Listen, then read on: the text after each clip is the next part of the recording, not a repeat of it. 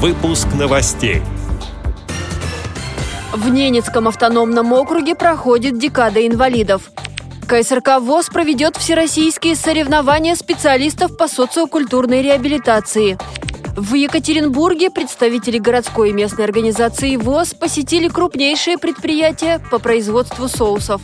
В Астраханской спецбиблиотеке организовали конкурс на лучшего чтеца по системе Брайля. Далее об этом подробнее в студии Анастасия Худякова. Здравствуйте. Здравствуйте.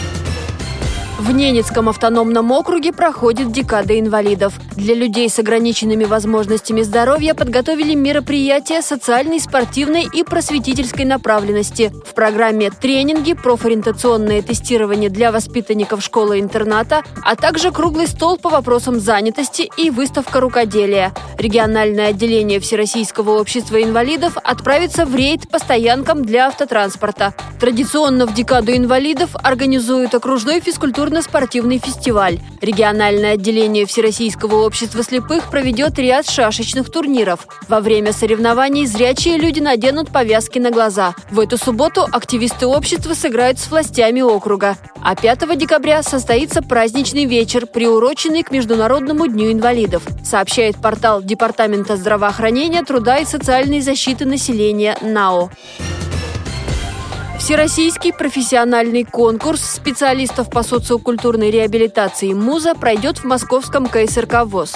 Участвуют регионы. Программа конкурса состоит из нескольких игр, три из них – домашние задания. Это гимн профессии, вот как это было и стань звездой. Подробнее о соревнованиях профессионалов рассказала начальник организационно-методического отдела КСРК ВОЗ Людмила Смирнова.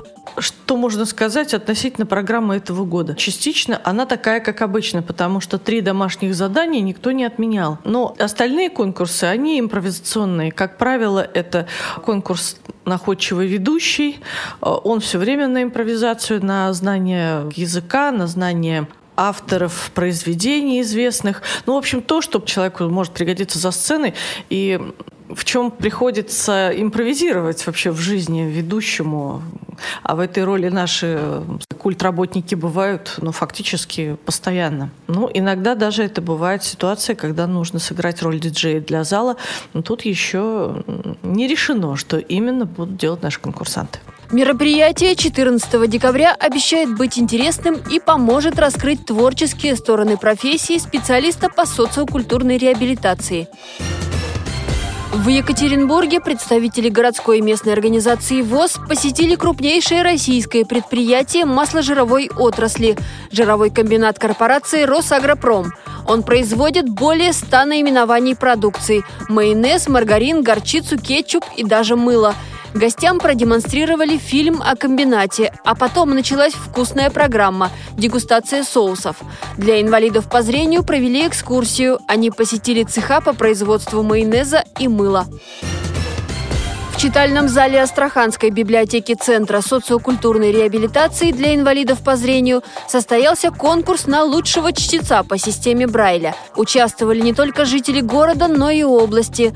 По традиции всех разделили на три группы в зависимости от сложности материала. В программе были «Три сестры Чехова», «Свои люди сочтемся» Островского и «Недоросль Фанвизина». Выбор литературы для чтения обусловлен тем, что 2019 – год театра. При подведении итогов учитывали количество прочитанных слов за отведенное время, ошибки, эмоциональность и выразительность. Изюминкой конкурса стал брайлевский диктант. Эти и другие новости вы можете найти на сайте Радио ВОЗ. Мы будем рады рассказать о событиях в вашем регионе. Пишите нам по адресу новости собака ру. Всего доброго и до встречи!